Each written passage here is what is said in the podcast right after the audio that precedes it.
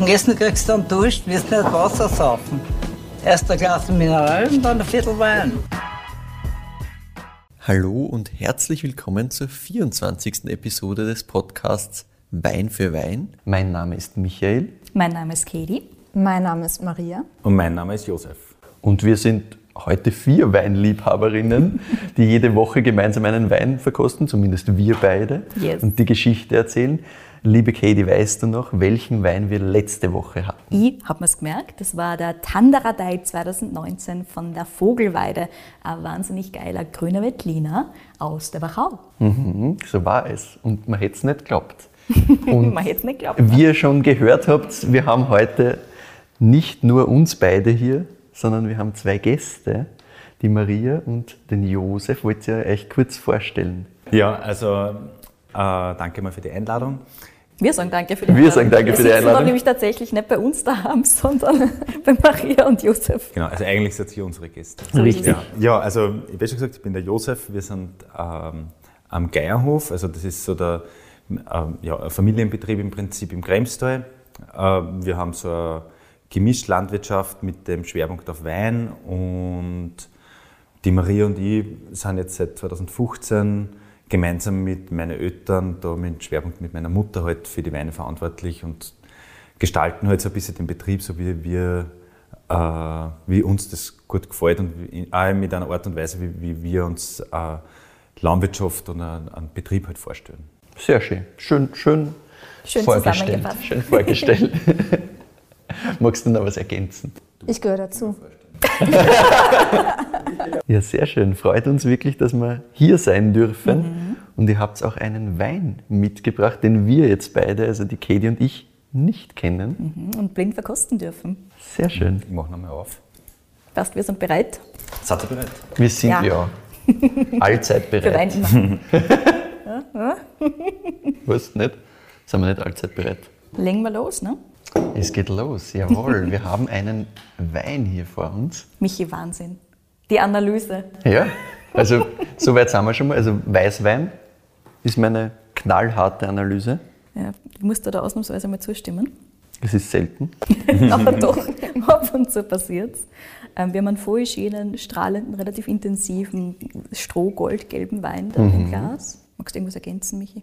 Nein, also sehr, ich finde auch, die, die Farbe ist, ist recht intensiv. Es ist klar, es ist ähm, strohgelb, goldgelb, wirklich intensiv. Sehr schön. In der Nase kommt uns schon mal einiges entgegen. Sehr schön. Mm. Sehr frisch. Wir haben diese Gelbfruchtigkeit, Voll. Ich habe auch Gelbfrucht so richtig schön. Gewisse Würze ist da. Mineralität habe ich auch. Mhm. Ja, geil. Danke schon mal dafür. Ja, ist wirklich in der Nase schon mal sehr, sehr schön. Sehr clean finde ich. Sehr harmonisch. Also das, das macht in der Nase schon sehr viel Spaß, finde ich. Absolut. Ich trinke mal aber, Michi. Ihr dürft uns übrigens gerne unterbrechen oder korrigieren, wenn wir Ja, argen Ich, ich Blödsinn bleibe beim. Trinken. Wir hören einmal zu. Er ist von uns. Das ist überraschend. Ach so. Mutig. mm. Boah, ist das schön. A, Mhm. am Gaumen. Super, super schön clean. Sehr, sehr frisch, trotzdem intensiv. Sehr intensiv, ja. Mm. Du hast so wieder diese Gelbfruchtigkeit, zieht sie weiter. Aber da ist mehr da, finde ich. Ja, Es geht fast so ein bisschen für mich auch in so eine exotische Richtung, so ein bisschen. genau. Sehr schön. Mm. Schöne Säure, Halbzehn in Österreich. ganz normal. Das gehört dazu, zu dem Spaß. Sehr lang anhaltend. Auch im Mund sehr harmonisch. Genau. Also ein schöner Körper da. Mm, Das macht wirklich Spaß. Super elegant. Super, super elegant. Und diese Fruchtigkeit ist so intensiv und gleichzeitig, finde ich, hat es die nicht um. Sondern die ist einfach, das ist so schön eingebunden in dem Gesamten. Also wunderschön. Wir sind Fans, ihr Herzes. Ja, das sind wir ihr schon eine definitiv. Vermutung? Rebsort? Ich hätte mal gesagt, Jahrgang. das müsste der Riesling sein, aber Jahr. Jahrgang, so, kühles Jahr, warmes Jahr. Riesling Äh, ist ist vom, Wir müssen euch auch vom nicht auf die Folter spannen. Nein, nein, Von nein, die- wir, wollen, wir wollen ganz gerne ein bisschen raten und dann liegen wir im Normalfall relativ falsch. Genau, aber das ist ja und dann wollen wir gerne okay. eure Korrekturen haben. Das ist so ein bisschen das, Genau. das Ziel des Ganzen. Um das geht es ja. Also wir wollen ja auch nicht immer so, also da wir eh nie, wollen nie so tun, als, als würde das so, ja, du riechst da rein, machst einen Schluck und sagst so, das ist alles das.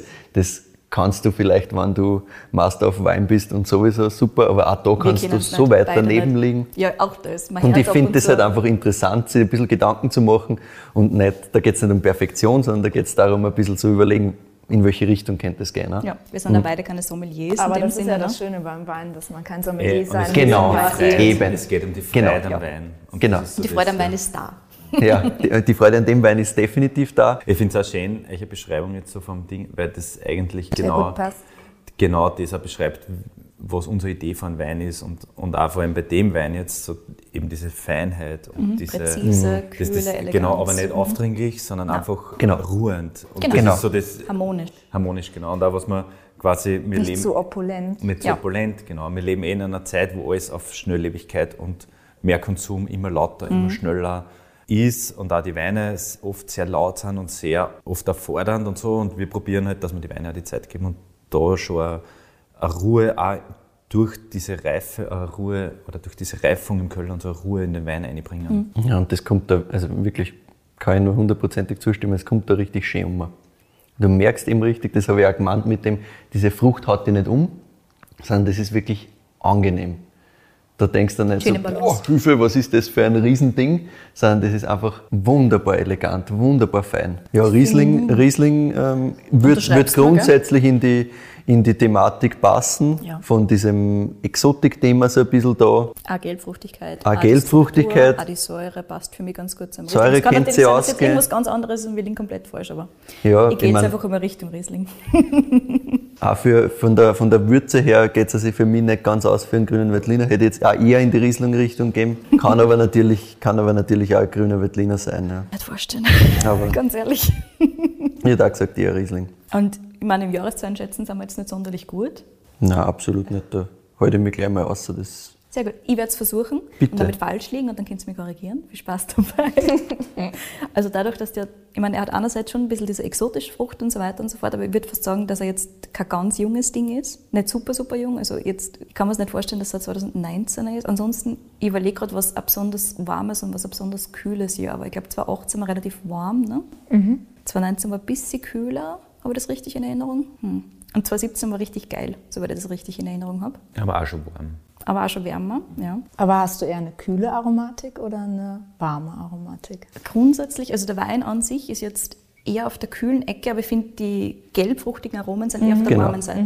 Also ich Und finde das auch, ist es mein ist- Problem an der Sache. Es ist so ein Mittelding. Ne? Also es, es, ist, es hat schon so eine Kühle, aber gleichzeitig mit dieser Gelbfrucht gehst du halt immer in die bisschen wärmere Richtung. Ich Ja. muss dazu sagen, dass wir mit der Lese immer relativ spät dran sind. Ah ja, das ist ein Weingarten, den wir auch immer oft, oft erst im, sogar im November erst. Das heißt sehr, sehr, Das ist halt reif. auch das Ziel irgendwie, dass man, also so, unsere Herangehensweise ist, wir wollen wirklich reife Weine haben, aber keine opulenten. Das heißt, man muss irgendwie Das schauen, dass man jeder, den, ist super dass man den Ja, es ist halt Spagat, schwierig, ja. dass man den Spagat bringt, zusammenbringt, dass man halt nicht zu viel Alkohol hat, aber was wir grundsätzlich, also wir lesen immer spät, auch in die warmen Jahre, zum Beispiel 2018 oder so, haben wir sehr spät gelesen, weil wir gemerkt haben, einerseits düngen wir nichts und wir bewässern nichts und andererseits haben wir so gewisse Maßnahmen, die, mit denen wir probieren, die Reife ein bisschen nach hinten zu zögern und so eine spätere Reifung zusammenzubringen. Ne?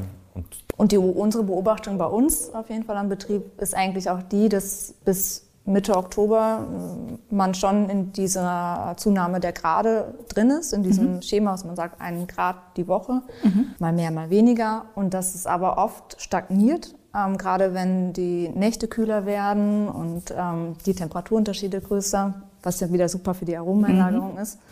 Und dass dann, die dann gefühlt stehen bleiben, auch von von, von der Zuckergradation, was uns dann wieder Zeit bringt und oft gerade die letzten, letzten Oktobertage sind dann nochmal super sonnig und so und äh, da sind viele schon fertig und wir sind dann aber noch am Lesen und nehmen, das, nehmen diese letzte Reifung dann halt nochmal mit, ohne in den Ohne das Zuckerhalt so extrem Genau. hochzukommen. Ne?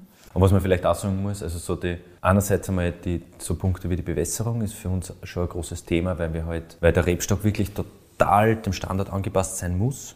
Und auch karge Böden. Zum Beispiel, also wir haben so der Steinleiten zum Beispiel, das ist wirklich ein extrem karger Standort, ähm, wo die Reben schon ordentlich gefordert sind, aber was man, also die, die passen sich halt wirklich an über die Jahre. Und auch in so Jahre wie 2018 zum Beispiel, wo wir glauben, sollte auf so einem Boden kriegt der Veltliner einen Trockenstress oder so oder, oder kriegt einfach so Bittertöne, das haben wir überhaupt nicht gehabt, weil die einfach nicht in eine Überproduktion eingängen, weil das ist Trockenstress oder das bedingt dann eher so eine Überproduktion. Und das, dann hat der Stock auf einmal einen Stress, weil er kein Wasser hat oder zu wenig und dann so Phenole einfach einlagert als, als, als Schutz. Und bei uns, die haben halt den Ertrag extrem reduziert. Also die sind, wir sind da, ich weiß nicht genau, was wir da ernten, 2000 bis 3000, 2000 Liter pro Hektar, also da bist du bei 3000 Kilo oder so. Was halt, wenn man sagt, man bewässert das, dann schaffst du die dreifache Menge. Ja, Probleme, sicher. Ne? Also das ist, und, und, und gleichzeitig ähm, haben wir aber auch gemerkt, dass in, gerade in warmen Jahren wie 2018 zum Beispiel, die, die Reben in dieser Hitzeperiode im August oder so, alles tun, das Wasser sparen. Das heißt, die machen alle Bohren zu, probieren nichts, dass, dass so wenig Verdunstung wie möglich ist und gleichzeitig können sie dadurch nichts assimilieren und gehen später in die Zuckerreife. Wenn man das jetzt bewässert, dann haben die halt schon, dann, dann gehen die sehr früh in die Zuckerreife, weil sie nur Wasser haben und produzieren Vollgas Zucker. Es gibt viel Sonne und dann hat man das, dieses Paradoxon, dass man quasi Ende August sehr viel Zucker hat, aber die Trauben noch nicht reif sind, Ja. so irgendwie. Ne? Und dann, und, und also das ist jetzt so unser persönlicher Zugang, das ist jetzt kein- oder, oder für unsere Flächen, das ist einfach die Erfahrung, die wir für unsere Weingärten gemacht haben, das ist jetzt kein Pauschal. Ja klar, aber ich glaube, es gibt keine Pauschale. Genau, oder? Im Endeffekt genau. musst du immer das machen, was für deine Flächen, für deinen Boden genau, das genau, Beste ist, Genau, ne? genau. Und deswegen, aber, aber für, wir haben für uns einfach so die Entscheidung getroffen, dass wir nicht bewässern und dadurch, das ist eine von diesen Maßnahmen, dass man halt dann später lesen kann und trotzdem nicht für Alkohol hat, weil die, die Rebe erst später, physiologisch bedingt, erst später in die Reife gehen kann, weil es zuerst gar nicht Zucker produzieren kann, weil es quasi zwingend Wasser hat. Ja. Aber jetzt wollte ich eigentlich was anderes dazu. Das macht gar nichts. Das war alles super so interessant, das wollte man alles wissen, dementsprechend danke dafür. Aber was wollte ich eigentlich sagen? Was das für ein Wein ist, müssen wir irgendwann Genau. auflösen, denke Du ich. kannst gerne mal auflösen. Ja. Na gut, dann Da sind wir eigentlich, eigentlich bei, gleich beim Ah, Thema. der Jahrgang. Das war jetzt nur das, wir- dass wir jetzt zum yes. Jahrgang wiederkommen, weil du gesagt hast, das ist schon was Reiferes, aber vielleicht nicht ganz reif. Und wenn man jetzt die Jahre zurückgeht, dann ist also eher kühlere Aromatik. Für mich ist das jetzt, oder magst du da ein bisschen? Na? Für mich ist das kein, ein 18 ist nicht von der, von Geht's der aus, ja. Aromatik, weil es einfach ein 18 ist einfach bisschen viel wärmeres. Jahr, ein bisschen breiter, genau. 17 ist für mich auch, ist das zu schlank. 16 wäre so ein Jahr, das jetzt sehr kühl war, wo's- wo es von der Säurestruktur her passen könnte, aber Von dafür der, ist, von der Intensität. genau, und dafür ist aber für mich schon wieder zu frisch und zu reif. Ja. Also, also reif im Sinn von ähm, nicht, nicht Alter, sondern physiologisch. Ja. Genau, also es ist Jahrgang 2019. 19. Genau, das ist, ist eine erste Lage, Riesling Kirchensteig. Also Riesling habt ihr richtig geraten. Yay. Sehr gut. Weingut auch. Genau, Weingut, Weingut ja. Also zwei, so, so, so gut sind wir normal nicht. Ne? Also, da kann man sich schon gratulieren. Also. Der Weingarten ist 50 Meter von uns entfernt. Ähm, Also, ja. auf jeden Fall ein direkt bisschen beim, Fotos davon beim Hof dann. gelegen, ähm, ähnlich karg wie Steinleiten. Also Untergrund ist Granulit-Verwitterungsboden. Das ist prinzipiell so unsere Philosophie am Weingut. Wir haben auf relativ kleinem Raum vier unterschiedliche Bodentypen, was für uns als Winzer ähm, besonders toll ist. Damit Das ist einfach, perfekt, das ist ja. aufgelegt irgendwie, dass wir sagen, wir ähm, bauen unsere Weine lagenweise aus, um halt diese, diese Feinheiten der unterschiedlichen Bodentypen rauszukitzeln. Genau. Kiechensteig ist einer meiner Lieblingsweine. Ähm, ich finde, das ist ganz schön beschrieben gewesen mit der Mineralik, ja dieses Feine. Ich sage immer, äh, ich, ich finde, das ist ein sehr femininer Wein. Wir haben vorgestern diskutiert, ja, weil für dich ist Kiechensteig männlich und für mich ist Kiechensteig weiblich. ähm, ja, kann man sich drüber streiten, aber genau, bringt immer ganz tolle Rieslinge hervor. Der Wein selber lag äh, lang auf der Hefe. Das ist auch so ein Schritt. Bis vor einigen Jahren war es eigentlich ähm, Usus, dass die ersten Lagen pauschal Anfang September des Folgejahres rauskommen. Ähm, und wir haben uns dazu entschlossen, weil das irgendwie bei uns nie so richtig gepasst hat. Und, und die Weine bei uns, wir lassen den immer ganz gerne auch im Keller, die Zeit, die es brauchen. Teilweise hatten wir auch Weine, die ein Jahr gegonnen haben, also zu dem Zeitpunkt, wo wir es präsentieren sollten, noch äh, ähm, am, ja, in der Endgärung waren. Ähm, dass wir gesagt haben, wir würden das ganz gerne ändern und die Weine erst nach zwei Jahren auf den Markt bringen. Mhm. Und das haben wir eh mit Jahrgang 2017, 16, 16 oder 17, mhm, 16 haben umgestellt, ähm, ja. umgestellt und sind super happy damit, ähm, mhm. weil es den Weinen einfach ja, einfach gut tut, dieses Jahr länger auf der Hefe. Ähm, es passt zu unserer ähm, Weinstilistik und unserer Form des Weinmachens und Einstellung zum Weinmachen ganz gut. Das haben wir, glaube ich, gar nicht. Haben wir das erwähnt, dass wir biologisch arbeiten? Noch nicht. Biodynamisch. Noch nicht, mhm. ähm, biologisch sogar schon seit Ende der 80er. Also da hat Sepp bis ähm, haben uns auf Josef geeinigt. Josefs Mama hat Ende der 80er schon auf, auf Bio umgestellt. Okay, sehr gut. Genau. Und im Keller ist da unser Ansatz auch dementsprechend sehr reduziert. Ich weiß nicht, ob es dann natural ist oder nicht. Unser Ansatz generell ist, wir wollen mit möglichst wenig Eingriffen und möglichst wenig Hilfsmitteln eigentlich dann doch sehr zugängliche und klassische Weine machen und das mhm. zeigen, dass das genauso gut geht und dass ähm, auch zum Beispiel Biodynamie oder biodynamische Weine nicht per se heißen muss, okay, ähm, das Völlig verrückt. ganz ja. Enge oder, oder engere äh, Weinstilistik wieder rein, sondern wir wollen einfach zeigen, hey, ähm, das kann genauso normal, in, ich jetzt habe ich die Anführungsstriche. ja, ja. ähm, dass, dass ähm, biodynamische Weine einfach auch ganz klassisch und normal schmecken können. Ähm. Genau, ja, aber nicht bieder. Also das, das aber nicht bieder, ja. Das genau, ist sicher. Das ist so ähm, dieser äh, irgendwie auch der Spagat, dass wir, wir wollen einfach Weine machen, die sehr klar sind. Also, mhm. die, also wir, wir legen den Fokus halt auf die Lage und auf die Herkunft mhm. und auf die Rebsorte. Wir wollen einfach ganz klare Weine, die frisch sind, mhm. oder, aber diesen Tiefgang haben und die Reife. Und, und da, also wir, wir beschäftigen uns sehr viel im Prinzip mit dem ganzen, mit, mit unserer ganzen Art des Wirtschaftens, mit, der, mit einem geschichtlichen Aspekt. Mhm. Ähm, das ist vielleicht jetzt hat auch damit zu tun, einfach mit, mit dem Betrieb generell und dass uns die ja, sicher. Äh, da, also, ja, dass, dass meine Familie da an dem Platz schon sehr lang lebt einfach und, und mit, dem, mit dem Boden da schon sehr lange arbeitet und wir haben uns ein bisschen ja, zum Zug gesetzt oder, oder haben das auch mitgekriegt, so dass man halt sehr mit Bedacht umgeht. Und die Landwirtschaft hat sich einfach in den letzten 100 Jahren massiv geändert. Mhm. Also, und die Technologisierung war natürlich da und es waren viele positive Sachen, aber es ist sicher momentan nicht so das Ende der Fahnenstange erreicht und man, man merkt halt in gewisse Bereiche, dass es schon eine Übertechnisierung gibt und mhm. dass man so ein bisschen aufpassen muss auf die Grundlagen, also zum Beispiel auf dem Boden, der unsere Lebensgrundlage bildet.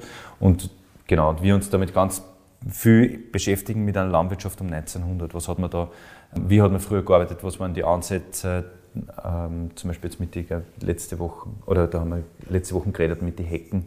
Ach so. Und so, dass man halt in, die, in ganzen alten Fachbüchern steht drinnen, man braucht Hecken, man braucht Strukturen. Um Unter ja. dem Kapitel Pflanzenschutz. Also, genau. was muss man tun, um die Pflanzen zu schützen? Da ging es darum halt, dass man auf die Strukturen außerhalb der Wirtschaftsflächen achtet oder sogar in der, integriert in die Wirtschaftsflächen mhm. und dass die wiederum ähm, Rückzugsräume für Insekten und und Nützlinge sind, die dann wiederum Auswirkungen haben auf die Schädlinge. Und das findet man ähm, in keinem Fachbuch mehr. Und das finde ich super schade. Mhm. Und das findet man auch. Ähm, also ich habe selber meine Weinbauausbildung noch auf dem zweiten Bildungsweg nachgeholt und da hat kein Mensch mehr drüber geredet. Mhm. Und das finde ich total schade, weil es so ein so was Elementares und Einfaches ist in Genau, so dieses Gefühl für die, für die Kreisläufe in der Natur. Ja. Um das geht es ja im Endeffekt. Ne? Weil die, die, moderne Landwirtschaft ist dann oft so, es gibt ein Problem, es gibt einen Käfer und dann gibt es, oder irgendeinen Pütz und dann gibt es ein Spritzmittel dagegen. Mhm. Und im Endeffekt hängt aber alles zusammen. Das eine Spritzmittel ist aber dann, hat immer eine Auswirkung auf andere und auf das gesamte System. Und unsere Idee ist, dass mhm. man das System an sich so vielfältig, der Weinbau ist eine Monokultur einfach, das muss man sehen, ja. aber wir wollen diese Fläche im Weingarten und vor allem um den Weingarten herum so divers wie möglich gestalten. Mhm. Und dadurch das ganze Ökosystem auf stabilere Füße stellen. Und da gehört halt auch dazu, dass man jetzt den Rebstock an sich wie gesagt, nicht, nicht überfordert, nicht auf Ertragsmaximierung geht, sondern Optimierung über die Jahre. Genau. Und dann für uns halt auch, wir betreiben auch Ockerbau. Äh, wir haben 2015 wieder angefangen mit Rind, also mit, mit Bienen zuerst, mhm. Äh, dann mit Rinderhaltung, dann haben wir dazwischen haben wir Schweine gehabt auch noch und haben jetzt seit letzten, seit heuer eigentlich, mhm. seit heuer im Frühling, seit Jänner, also jetzt fast ein Jahr, haben wir wieder Pferd selber. Und mit der Idee, also wir sind noch nicht so weit, aber mit der Idee, dass man so selber ein bisschen, einfach, da geht es jetzt gar nicht darum, dass man alle Flächen mit Pferd bewirtschaftet, sondern einfach, dass man selber das Gespür kriegt, Ja, was das ja. heißt und was das heißt für den Boden und so ein bisschen Erfahrungen einfach sammelt. Also es ist schon wirklich berührend, hinter einem Pferd zu stehen und den Flug im Boden zu haben und den Boden überhaupt mal wieder zu spüren, weil spüren, das tut ja. man nicht, wenn man auf dem Traktor Na. sitzt. Na, das sicher. ist ähm, unglaublich bewegendes Erlebnis, was ich jedem empfehlen kann. Ähm, was Ja. sicher ein, Freund von uns meinte auch, dass das sicher epigenetisch einfach so tief in uns drin ist, weil das einfach diese äh, Tier-Mensch-Beziehung über Hunderte lang so gefestigt wurde und das was sowas Elementares war und dass das eigentlich niemanden kalt lässt, äh, wenn man sowas irgendwann wieder erleben kann. Ja. Ja. Voll, weil du hast im Endeffekt wirklich über hunderte Jahre quasi diese Erfahrungen gemacht, wie kann ich mit dem Boden umgehen, was funktioniert, was funktioniert nicht. Und durch das technologische Element ist halt dann viel schneller, einfacher gegangen, aber gleichzeitig glaube ich halt, hat man halt dann ein bisschen den Fokus verloren. Ne? Und wie du gesagt hast, mit dem äh, Pilz oder mit dem Käfer, ja klar, ich kann das Problem halt lösen quasi, aber das Problem ist ja in Wirklichkeit nicht der Pilz, sondern das Problem liegt ja tiefer, weil ich habe ja irgendwas vorher vielleicht äh, noch nicht so hinkriegt, damit dieser Pilz erst kommen hat können. Vielleicht habe ich nicht dann das Problem behandelt, sondern im Endeffekt nur ein kleines und nicht das große Ja, Ganze gesehen. Ne? Wobei man der Fairness halber jetzt an dem Punkt auch sagen muss, also der, ähm, das Pilze wieder ein eigenes Kapitel Ja, sind klar. und wir als biologischer Betrieb oder als, als biodynamischer Betrieb natürlich auch einen Pflanzenschutz betreiben müssen auf Klar. unsere Flächen, aber gleichzeitig probieren, das so äh, gering wie möglich zu halten und mit anderen Maßnahmen auch den Rebstock zu unterstützen und das zu fördern. ne? Das heißt, das ist halt immer so ein, äh, ein bisschen ein Spagat, aber auf was wir jetzt komplett verzichten, sind irgendwelche ähm, Insektizide oder so, Ja. weil wir da auch noch nie irgendwelche Probleme gehabt haben mit irgendwelchen Schädlingen, das Wort mag ich gar nicht eigentlich. Ja. Also mit, mit irgendwelche Insekten. Insekten, die dann ja, ein Problem gewesen wären. Also das, Ja, und im Keller geht der Ansatz jetzt eigentlich auch weiter, dass wir da ein bisschen probieren, wie weit können wir zurückgehen. Wir haben jetzt ähm, eh letztes Jahr gestartet mit Versuchen äh, mit einer alten Korbpresse. Das haben wir heuer intensiviert, also die ersten Sehr Lagen cool. schon ähm, Genau. teilweise damit gepresst. Genau. Aber natürlich auch mit unseren, An also mit unseren Ansätzen, das heißt, das heißt, wir arbeiten da nur mit Ganztraubenpressung, ähm, aber also es wird nichts quetscht, es wird gibt keine mechanische äh, Belastung vorher. Vielleicht muss man da jetzt auch noch ganz kurz sagen, dass unser ganz wichtiges Standbein, also das ist für unsere Weine ein Fundament, ist die Handlese. Also das ist wirklich so ganz was Entscheidendes, weil wir der Meinung sind, die, die Selektion passiert im Weingarten und wir wollen ein gesundes Traubenmaterial oder gutes Traubenmaterial im Keller haben, das unversehrt ist. Also dass man quasi, dass die Traube an sich komplett intakt ist, ganz oft verliert, dann in die Presse kommt und dann durch diesen sanften Druck sofort der, der Most aus der Beere ausgedruckt wird. Und dadurch ähm, ja, sehen wir halt einfach viel. Und sich durch die Vorteile. Ganztraubenpressung so eine Art Filtersystem auch noch. Genau, durch die Käme kriegt man einen Filter und der Most, der rauskommt, ist viel sauberer. Und das ist dann, und das war faszinierend, also wenn man den Most kostet, da der aus der Korbpresse dann rauskommt, das ist wieder, obwohl wir sehr schonend pressen, also unsere ganze Produktion, kann man sagen, ist äh, angelehnt oder, oder, oder ist eigentlich vergleichbar mit einer Produktion in der Champagne. Das heißt, wir lesen nur in kleine Kisten, alles mit der Hand, haben sehr geringe Ausbeuten so von, von dem, was wir außerpressen aus die Weine oder aus die Trauben. Das heißt, wir haben eh ein sehr schonendes Pressprogramm im Prinzip, aber trotzdem ist der Unterschied von unserer Press, von der pneumatischen, das muss sich vorstellen, das ist wie so ein Luftballon drin, der sich dann aufbläst und mit Luft ganz, Ganz leicht, langsam, geht, ja. ganz langsam gegen die Trauben druckt, genau.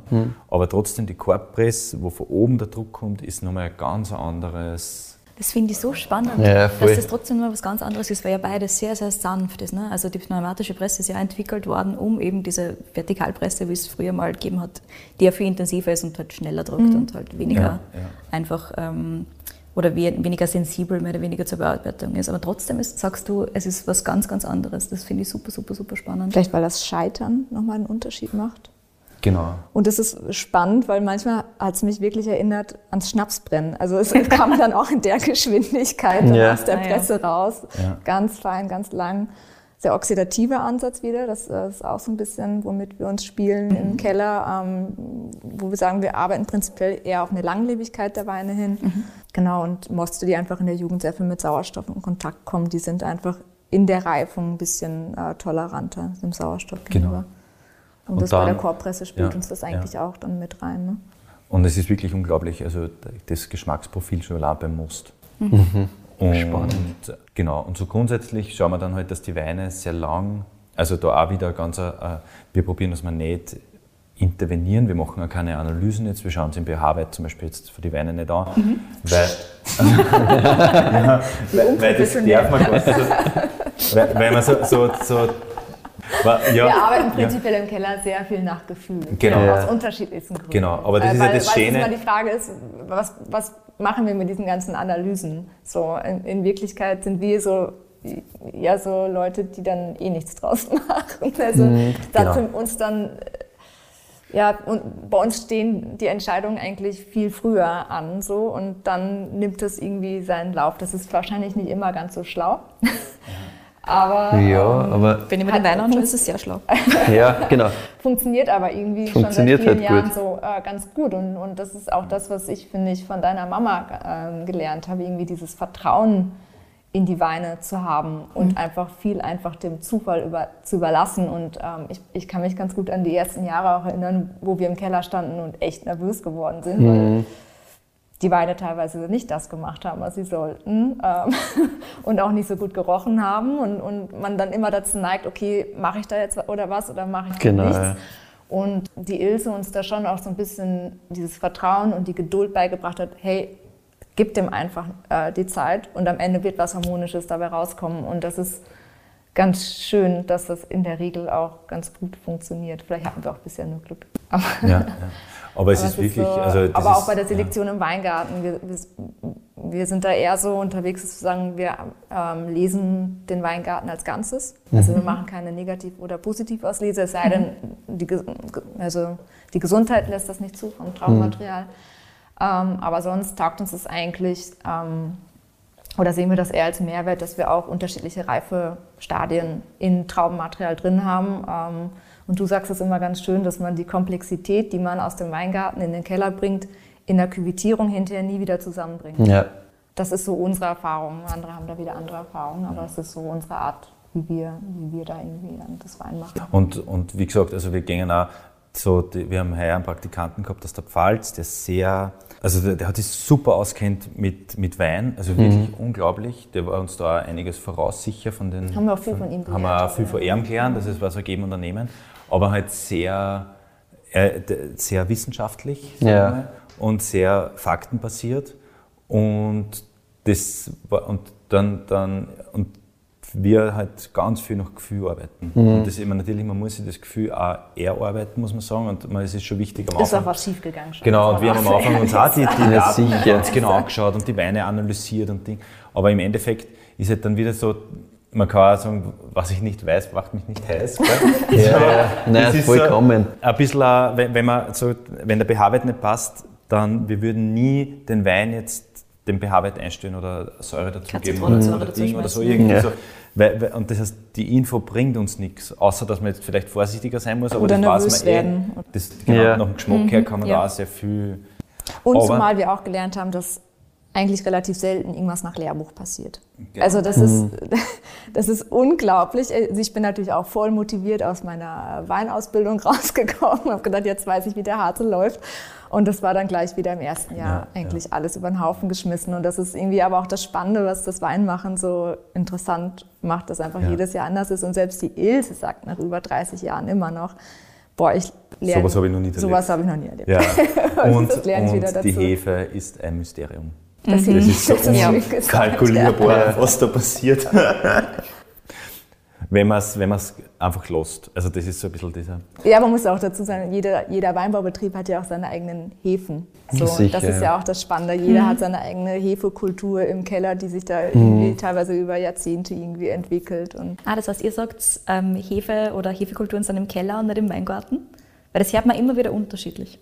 Beides. wir sind uns teilweise nicht ein. Wir glauben schon, dass das natürlich aus, dem- aus dem Weingarten kommt, aber ich glaube, es ist eine Mischung einfach. Also man, einige sagen, die im Keller sind viel wichtiger. Ja, genau. Und, aber Ja, ja, voll. Das ist so ein bisschen eine Ich wüsste Diskussion, jetzt ich wüsste jetzt auch nicht. Also, und das hängt auch nochmal so viel vom Jahr ab. Und, und aber der Punkt, was man da schön hört, finde ich, ist halt, du kannst dich auch nicht mit irgendwem anderen vergleichen per se und sagen, ja, ich mache es genauso wie du.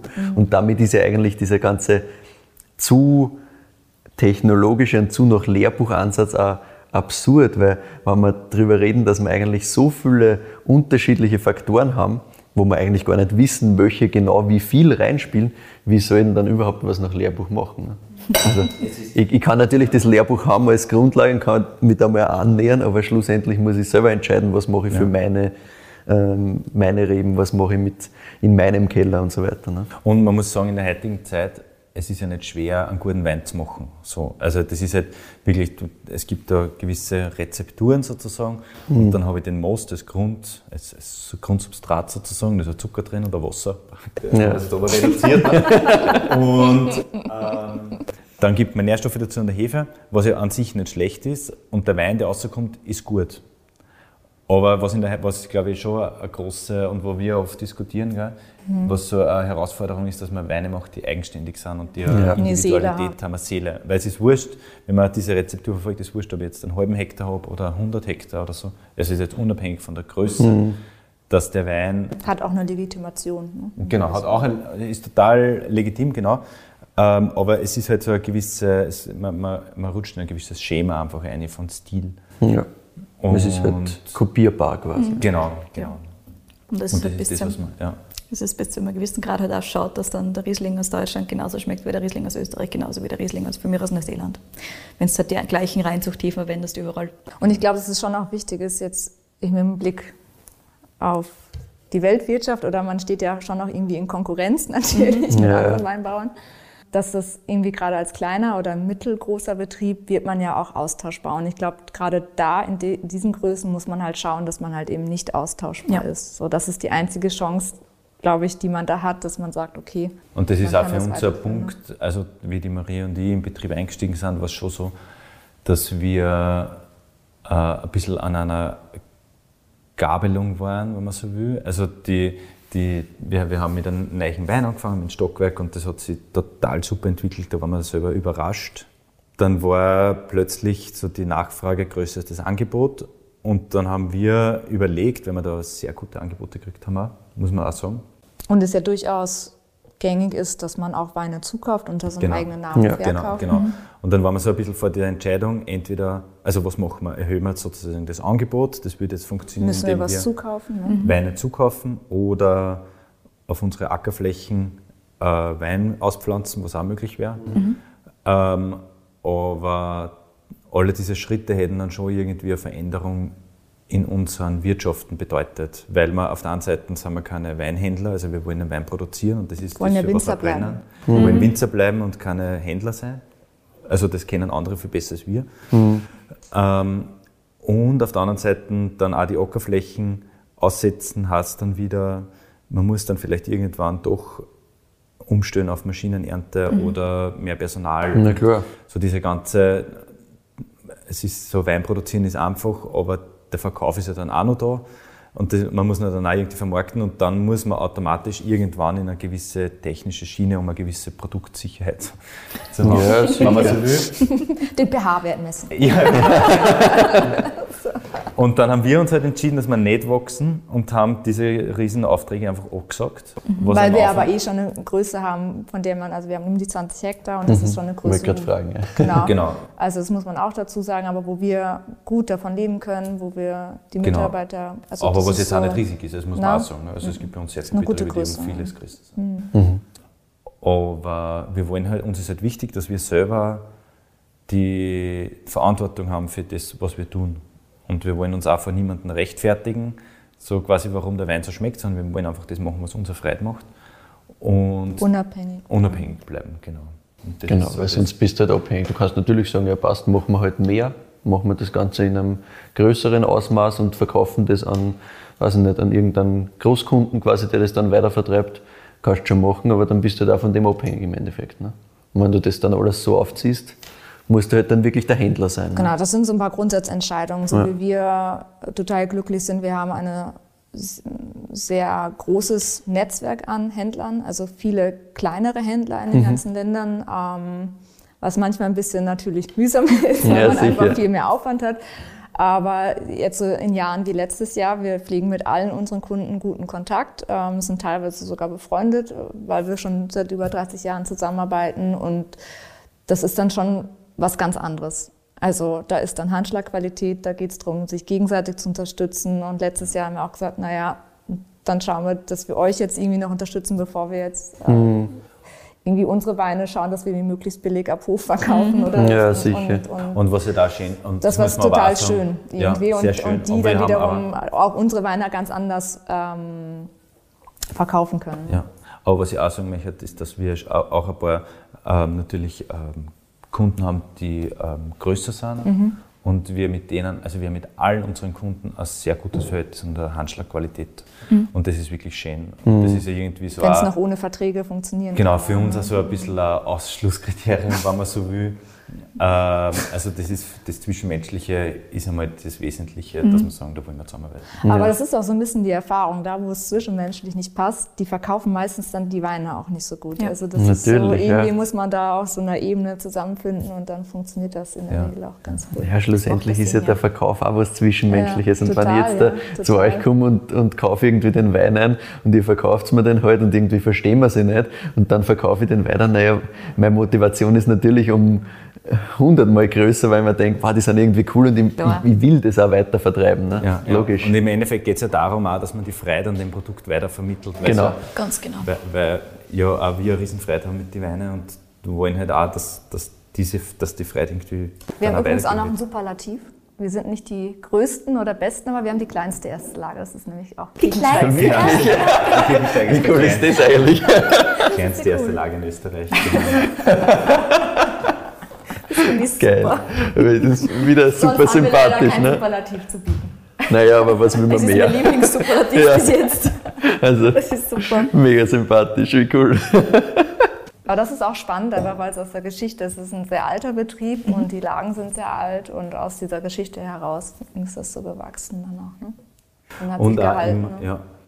Und weil du vorher gesagt hast, ähm, so auch feminin geprägt. Also so die, der Hof ist einfach immer von sehr starken Frauen geführt worden, muss man sagen. Also mhm. das ist so die, äh, also vor uns im Prinzip die letzten drei Generationen haben jeweils die Töchter den Betrieb übernommen mhm. und haben, also das waren alles wirklich starke Persönlichkeiten mhm. da weiter zurück. Also wir haben auch ganz viel so Bilder und irgendwelche Porträts von den Vorfahren und da ist immer die, die, die also da, da ist einfach oft auch die Betriebsführerin porträtiert und man hat einfach, auch wenn man sich so ein bisschen die, die Familiengeschichte durchschaut, ist, haben eigentlich meistens die Frauen die Geschäfte geführt mhm. oder mitgeleitet, genau.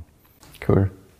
Und weil du sagst Geschichte, vielleicht kannst du uns ein bisschen erzählen, wie lange das tatsächlich her ist, damit sich die Zuhörerinnen äh, da ein bisschen ja äh, einfühlen können, also, wie, wie ähm, alt ist das tatsächlich. Ne? Genau, also der Geierhof an sich, äh, den gibt es schon sehr lang. Also die erste urkundliche Erwähnung war 1135. 1135? Äh, Bist du narrisch.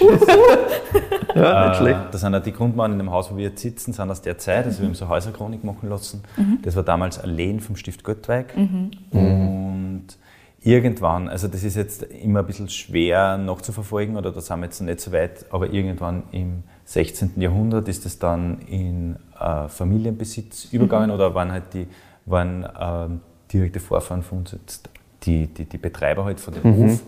Und seitdem ist dann wirklich vor einer Generation auf die weit nächste weitergegeben worden. Unsere Kinder sind die 14. 14. 14. Oh mein Gott. Bist du narrisch. Weil man, man hört immer so in unserem fünfte Podcast auch immer wieder, wow. genau, wow, fünfte Generation, die machen das schon in der vierten Generation. Ja, also und so mit Scheidung und Todesfällen dazwischen, glaube ich. genau, genau. Die haben wir mitgezählt. Ja. Wobei ich glaube, nein, aber ich glaube ehrlich gesagt, also normalerweise sagt man ja, man muss einfach irgendwas behaupten, irgendwann, ja, weil ja. ganz genau. Ja, ja, aber klar. es ist so, nachdem wie wir die Häuserchronik gelesen haben und sowas, konnte man das relativ genau, gut nachvollziehen, genau, ne? genau. wer wann den Hof genau. Aber was, was ich sagen wollte, ist eigentlich, also es ist im Vergleich die sehr oft dauern die Generationen eher kurz. Mhm. Und was auffallend ist bei uns am Hof, ist, dass die alle sehr alt waren sind und dass da eher weniger Generationen pro 100 Jahre sind. Also Wein konserviert. Spannend. Ja, ja, ja Wein konserviert. Genau. ja. Aber es ist so auf unserem Etikett, äh, um das ein bisschen zu beschreiben, ähm, da ist unser Familienwappen drauf, mittlerweile auch meins. mit einem Segelschiff und einem Mann mit Anker und äh, das bezieht sich halt auf die Ursprungsfamilie auch Geier, also Familie Geier, die auch ein Schiffs Schiffsmeisterrecht äh, hatten. Also das Haus, in dem wir sitzen, ist ein altes Schiffsmeisterhaus. ähm, wir sagen immer, keine Ahnung, wie das hier auf den Berg gekommen ist. das Schiffsmeisterrecht, das weiß nur der Geier. Genau, und darauf bezieht sich auch dieses Familienwappen. Und deswegen haben wir relativ untypisch für ein österreichisches Weingut ein Segelschiff mit einem Anker. Ja, das ist recht spannend Sehr spannend. Das ist ein, Hinweis auf Folge Nummer zwei übrigens. Indeed it is. Da waren wir ja beim Christoph Hoch und so, Hollenburg. Und da ist genau die Familiengeschichte Ja, ist da ja. eigentlich relativ ähnlich, weil die haben auch äh, gemischte Landwirtschaft und sehr viel Handel dann über eben Schifffahrt betrieben. Da war und deswegen, Anlegestelle, genau, Aber ja. Hollenburg ist halt auch direkt Ist halt auch direkt am Wasser, ne? Da macht es aber noch mehr Sinn. weg. Was spannend ist in Oberfucher, also die Maria hat schon kurz gesagt, dass wir da ganz verschiedene Bodentypen haben, unter anderem auch sehr starke Lehmvorkommen. Und 100 Jahre lang war ein ganz wesentliches Standbein für meine Familie der Bergbau. Und ähm, Wirklich? die, also das war circa von, weiß nicht, ja, weiß nicht, 1790 bis 1890, 1900 so irgendwie Okay. war die äh, Bisschen Ziegelbrenn- länger noch, ne? Oder ein bisschen länger, genau, war die Bis in die Ziegelbrennerei. 20er, weil dann war ja der, der Richard von Trapp noch Ja, Geschäftsführer. Ritter. Ritter, von Ritter Trapp, von ja. Trapp, genau. Georg Ritter von Trapp. Der war ob Geschäftsführer, der hat in Klosterneuburg und war ja Geschäftsführer bei uns in der Wirklich? Mit deiner Urgroßmutter. Genau, genau. Und Das ist der die Wahnsinn. Haben, äh, und die haben halt dann Die Wein. Am Amerikaner lieben es. Ja, ja, sicher. Kann ich mir vorstellen. Genau, und die haben Wein, Ziegel und Milch ähm, nach Wien geschifft. Also und die Blütezeit war halt da dann bei den Ringstraßen gebaut. Also Ja. die Ja. Ringstraßen gebaut worden sind und so, also die Gründerzeit und so weiter. Das macht Sinn. Und da war die Nachfrage nach Ziegel groß. Genau. Anderes Side-Fact. Ja, ne? genau. Anderer Side-Fact.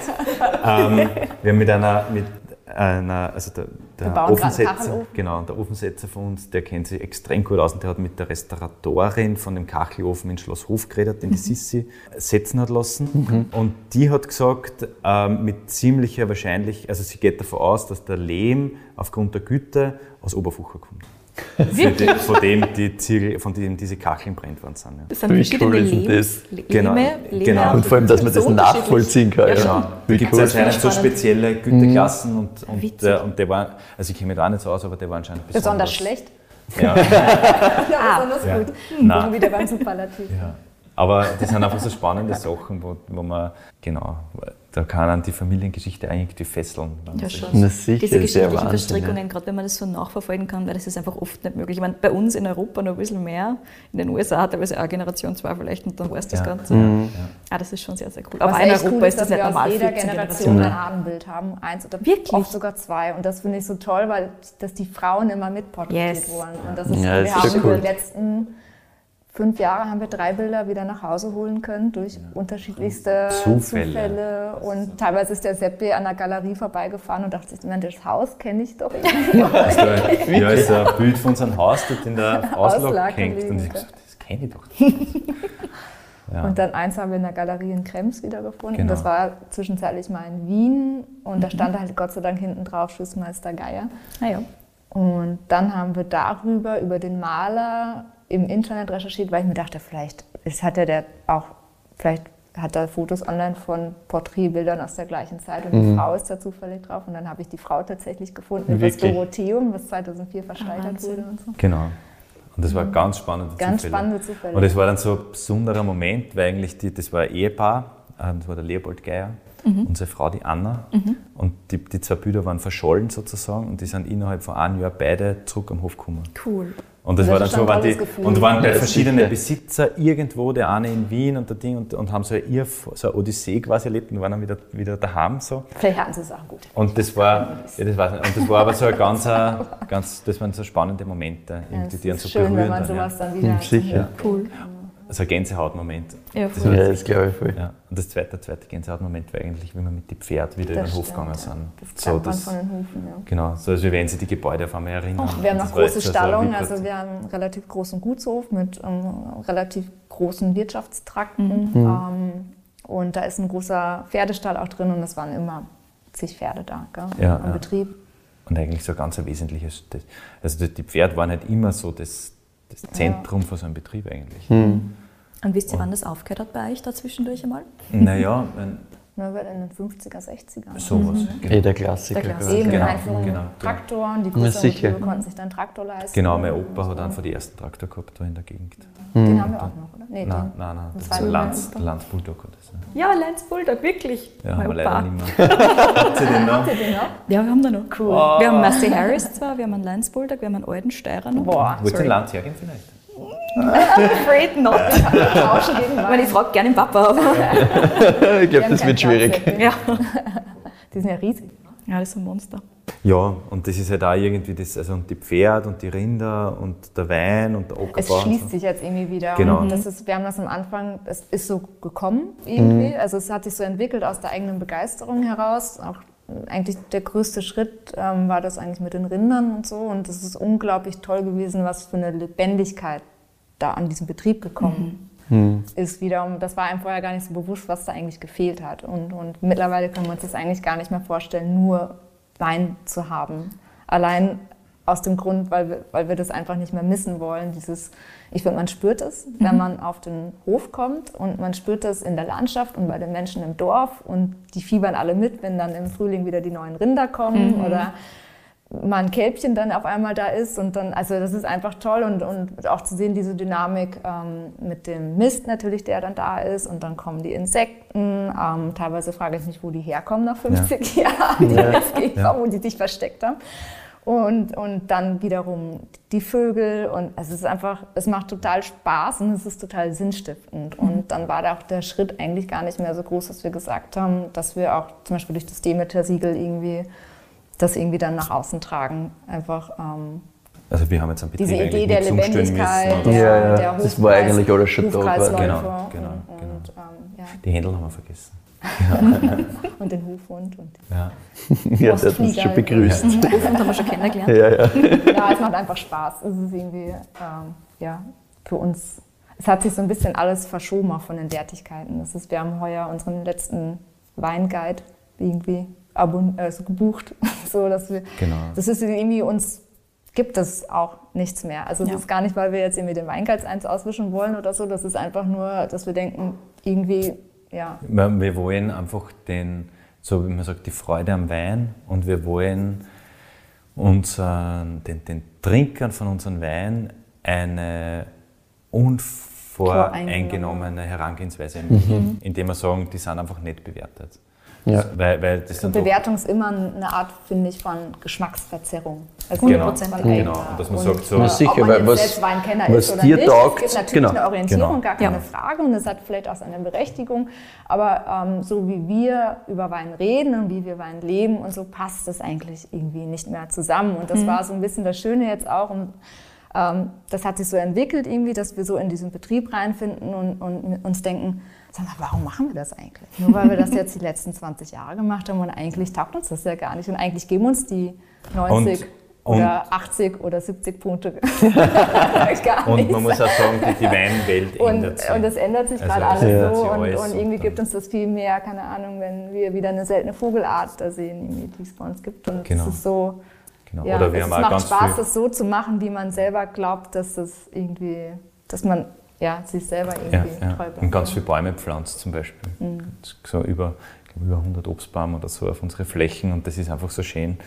Und das, das ist das, wo man so, also so, wir freuen uns jedes Mal, wenn wir wieder heimkommen. Mhm. Und das ist irgendwie auch, ähm, äh, ja, das, ist das, was im Endeffekt ausmacht. Man sagt so, ich bin da, wo ich bin, man kann was gestalten und das ist Ich glaube, das schön. ist das da. Rezept, um glücklich zu werden. Ja. also ich finde das so schön, einfach so einen Ort zu haben, den man gestalten kann. Und Mhm. das, also es ist natürlich toll, irgendwie Weingärten zu bewirtschaften, aber das so zu machen, dass man irgendwie, ohne zu glauben, dass das jetzt irgendwie alles richtig ist, was wir Mhm. machen, aber es ist irgendwie, ja, das ist ein cooles Gefühl.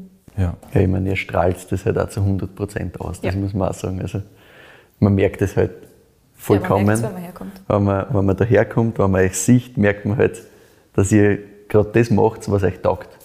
Und das können wir aber nur, weil es Menschen gibt, die unsere Weine gerne trinken, muss man auch dazu Ja, klar, klar.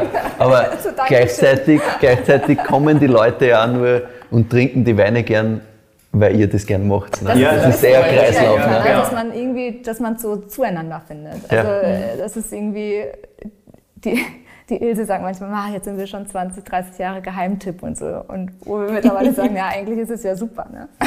irgendwie, solange wir irgendwie unseren Wein verkauft kriegen und, und äh, wir und unsere Mitarbeiter gut davon leben können und den Ort so gestalten können. Genau, das ist ja eigentlich genau. perfekt. Und wir machen so Weine, So. die uns taugen und hoffen, dass wir taugen. wen finden, dem es auch taugen. Ja. So, ja. Die Hoffnung stirbt zuletzt. Also ihr habt wen gefunden, dem es auch taugt. Ja, ganz genau. So, das können wir gleich mal wieder dann einmal hervorheben. Also. Ja, es ist einfach, es ist schon. und bleibt was Subjektives und ja. Natürlich, du kannst das nicht komplett objektivieren, wie denn auch. Weil dem einen taugt halt das, dem anderen das. Und das ist ja vollkommen Sehr gut, okay. dass es verschiedene Geschmäcker Ja. gibt. Ja, danke für eure Beschreibungen. Super, super, super schön, das hören. Danke fürs Herkommen. ja, danke. Ja, sehr gerne. Sehr schön. Hast du noch Fragen? Möchtest du noch irgendwas nachfragen? Also über den Hof finde ich, haben wir jetzt ein wunderschönes Bild gewonnen, auch über die Geschichte und über eure Arbeitsweise, auch was die Kreislaufwirtschaft angeht, auch was die Tiere angeht und so weiter. Also super, super, super schön und ich finde, ihr habt das voll, voll cool zusammengefasst. Was mich noch interessieren würde, ist, wo kriegen denn unsere Hörerinnen und Hörer den Wein her? Sehr gute Frage. Darknet. Darknet. Wir hauen euch einen Link rein, gell? Ja, genau. Naja, in Wien gibt es den, äh, also wir haben jetzt keinen Weinhändler, der das ganze Sortiment hat. Ein Teil von die Weine kriegt man beim Wein und Co. Zwar. Genau. Dann ein guter Freund von uns hat einen Weinhandel, das ähm, Vorreiter heißen die. Vorreiter. Restaurants. Genau, in verschiedenen Restaurants kriegt man. Habt ihr einen Online-Shop auch? Wir haben einen Online-Shop wir auch. Sehr Den gut. verlinken wir euch alle natürlich. Yes.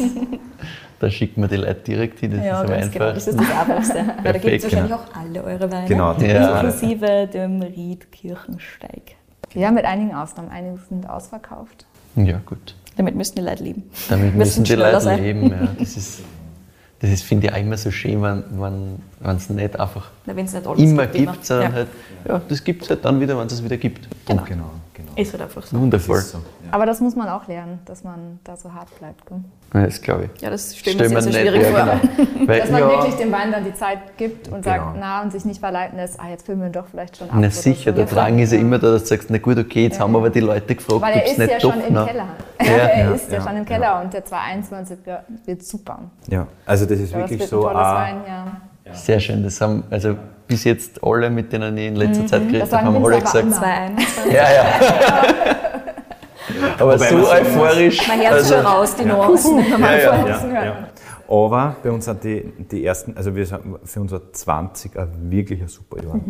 Also wirklich ein super Jahr. Mhm. Und die kommen jetzt im September. Und genau, und jetzt im September, also das dauert jetzt noch ein halbes Jahr quasi, bis die, oder le- mehr noch, dreiviertel Jahr, ähm, bis die neuen ersten Lagen quasi dann in Verkauf kommen, also von der Kirchensteig 20er. Und das sind unglaublich schöne, feine, Gerade beim 20er tut es noch ganz gut ähm, mit der knackigen Säure und so, dass der nochmal Ja. ein bisschen mehr Zeit auf der Hefe bekommen hat. genau. Nein, also wir sind super happy. Ja, sehr schön. Ich glaube, so. Zukunftsaussichten, was wir immer so ein bisschen besprechen, Ja. man hört es eh schon raus, ihr wollt noch ein bisschen mehr in das gehen. Was, was gibt es sonst noch rund um, um das Ganze noch mehr äh, gesamtheitlich zu sehen, glaube ich. Aber sonst große Veränderungen sind das ganze Thema geplant. Energiekreisläufe Ja. wollen wir uns gerade noch anschauen. Also sind da am, das ist gar nicht so einfach. Das ist irgendwie, man von der Politik wird dann immer gesagt, naja, wir fördern dann, Ener wir reden über energieautarke Landwirtschaft und in Ja. Wirklichkeit wird man oft dann, wenn man sagt, ja, okay, super, wir sind dabei und man wird dann aber eigentlich allein gelassen. Ja. so, wo, wo jetzt genau und wie und da sind wir wieder bei dem Thema, dass man so ein bisschen so ein Multitalent sein muss so eine, ähm, als Landwirt, dass man irgendwie alles können muss. Und da sind wir gerade aber in Kontakt mit einer ganz lieben Firma auch, die so Energiekonzepte macht und so. Und dass, man, dass wir Aber- vielleicht einen, einen Traktor. Genau, So. genau. Also was halt so eine Idee ist, ist, dass wir ja, dass wir quasi ähm, treibstoffautark werden, also dass wir quasi mit unseren Ackerflächen, auf unsere Ackerflächen Ölsaaten anbauen, also Mhm. zum Beispiel Sonnenblumen oder Raps oder so, oder auch die Zwischenfrucht ein bisschen anders äh, positioniert Ausnutzen. und ausnutzt und dann quasi selber Rapsöl presst und die Traktoren umrüsten lässt und dann mit einem eigenen Pflanzenöl fährt. Und Das wäre dann aber, cool, und das kann man dann selber pressen und den Presskuchen dann aber auch wieder an die Rinder verfüttern. Und so hat man halt dann auch wieder so alle, hat man alles ähm, Wieder ein was Kreislauf. verwendet und Ja. den Kreislauf auch wieder ein bisschen geschlossen. Dann müssen genau. wir aber erst noch Leute finden, die auch glauben, dass das Sinn macht. Genau, genau. Und da muss man dann, also das ist alles wieder so ein bisschen, das ist natürlich äh, äh, Zukunftsmusik, aber das sind so die Das sind so die Ziele. Themen, die uns irgendwie ähm, reizen und wo es, glaube ich, auch noch viel zu tun gibt. Also das fängt wirklich bei der, ähm, beim Flaschen, bei der Flaschenauswahl schon an, irgendwie, dass wir sagen, wir nehmen, wir nehmen, auch wenn es vielleicht von der Wertigkeit was anderes suggeriert, aber wir nehmen eher die leichten Flaschen. Ähm, man hört dann bei so Energieprozessgeschichten im Genau. Betrieb auch. Das ist so das, wo wir uns jetzt drauf Und was wollen. Ne? mir auch noch ganz wichtig ist, dass, Ein neues das kann Projekt gibt es nächstes Jahr auch. Also, jetzt, ach so, mit den Weinen. ja? Ja, genau. Wir auch, Wir machen auch. ja, Immer her genau. damit. Ja, genau, also das, das ist jetzt natürlich nicht Stehen, aber die Idee ist, dass man so eine, eine neue, wir, wir machen natürlich extrem viele Versuche überall im Köller und, und Viele Jahre bisschen- schon, Über ja. viele Jahre schon und dass man jetzt da so ein bisschen eine eigene Linie findet und der man dann auch diese, äh, unsere Projekte sozusagen teilt und was wir da für Erfahrungen gemacht haben. Genau.